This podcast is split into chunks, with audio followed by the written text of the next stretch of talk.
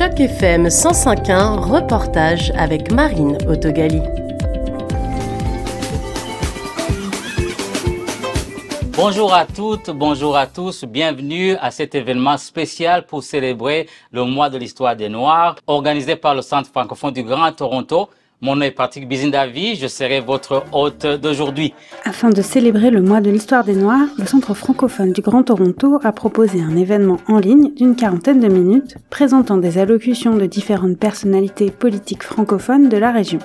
Le mot d'ordre, que personne ne sait passer de ces différents discours, a été mosaïque employé principalement pour décrire la francophonie en Ontario. Le thème de cette année, c'est l'excellence des personnes noires un héritage à célébrer et un avenir à construire. Après avoir ouvert l'événement en ligne, Patrick Bizin-Davy a donné la parole à Edith Dumont, lieutenant-gouverneur de l'Ontario. Nous avons tant de choses à célébrer et tant de projets à imaginer pour l'avenir. Les multiples contributions des Ontariennes et Ontariens de race noire ont façonné l'histoire de notre province et continuent d'amplifier la beauté et la force de notre diversité. À la suite d'Édith Dumont, la lieutenant gouverneur de l'Ontario, c'est au tour de Caroline Mulroney, membre du Parti progressiste conservateur, de lire sa déclaration. Dans son histoire et son tissu social, l'Ontario est comparable à une mosaïque une mosaïque que je découvre à tous les jours, notamment dans le cadre de mes fonctions en tant que ministre des Affaires francophones. Originaire de 150 pays, la plus importante population noire au pays réside en Ontario. Statistique Canada révélait qu'en 2021, un pourcentage plus élevé de personnes au sein de la population noire parlent le français à la maison comparativement à la population totale. Il y a de quoi être très fier. La ministre a également salué l'Ordre de l'Ontario, la distinction décernée quelques mois plus tôt à Florence Ngenzeboro. Puis le président du conseil d'administration du CFGT, Ali Hussein, a ensuite lu la reconnaissance des territoires et salué les membres participants ainsi que l'audience. Son intervention a été suivie par les prises de parole de Karen Koa, vice-présidente du Collège Boréal, et de Ariel Kayabaga, députée de London West, présidente du caucus libéral des Noirs. Donc, euh, depuis 2015, on a mis en place, notre gouvernement a mis en place des politiques qui, qui avantagent, qui nous aident à reconnaître le thème qui est de ce mois, qui est le thème de célébrer l'héritage et tout le progrès et toute l'histoire qu'on a fait ensemble. Euh, donc, je, je, prends cette opportunité de vous souhaiter euh, un bon mois de célébration, mais aussi de réfléchir à tous nos projets qu'on a pu avancer. Euh, l'histoire des Noirs, c'est l'histoire des Canadiens. Happy Black History Month. C'est ensuite exprimé Carl Bouchard, le commissaire au service en français de l'Ontario, qui a commencé par rappeler le rôle du bureau de l'Ombudsman en français et les 34 recommandations, 4 rapports d'enquête et rapports annuels adressés au gouvernement depuis une année. En tant que commissaire au service en français de l'Ontario, je porte une attention particulière à rencontrer de nombreuses associations et des francophones de partout en Ontario pour être au courant de leurs préoccupations, de leurs idées et de leur réussite. Je remercie tous ceux et toutes celles qui m'ont rencontré, que ce soit les associations congolaises, sénégalaises, Foulani et bien d'autres encore.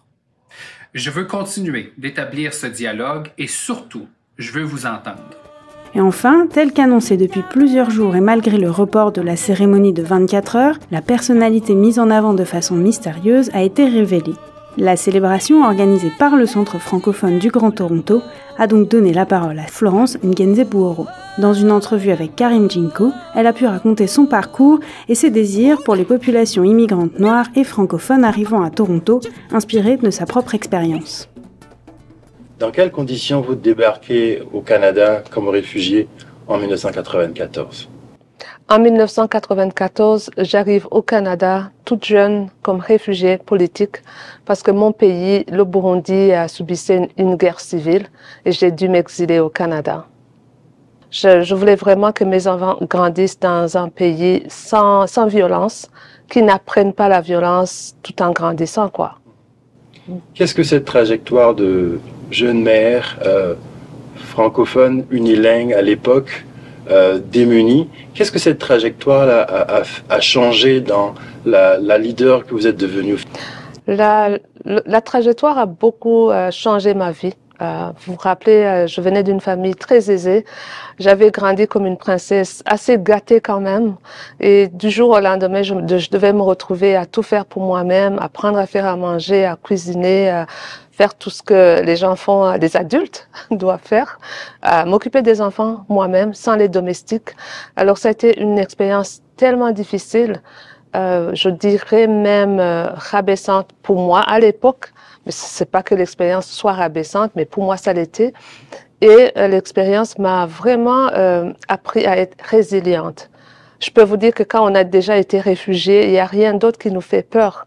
Quel lien, quel contact avez-vous gardé avec le continent africain?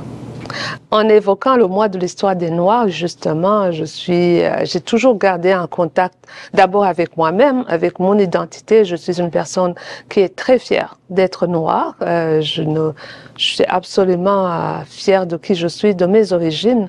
Je garde des contacts assez réguliers avec les membres de ma famille qui sont dans mon pays d'origine, le Burundi. Et puis, j'entretiens des relations avec la communauté francophone ethno-culturelle et racisée du Grand Toronto. Donc, c'est ce qui je suis, le fait d'être une femme noire. Qu'est-ce que vous pouvez dire à une jeune femme euh, mère qui débarque à Toronto aujourd'hui comme réfugiée, euh, en rapport justement avec le, votre propre histoire? Alors, s'il y a une femme jeune mère réfugiée qui débarque à Toronto ou qui est en train de m'écouter maintenant, je lui dirais tout est possible. En anglais, ils disent The sky is the limit.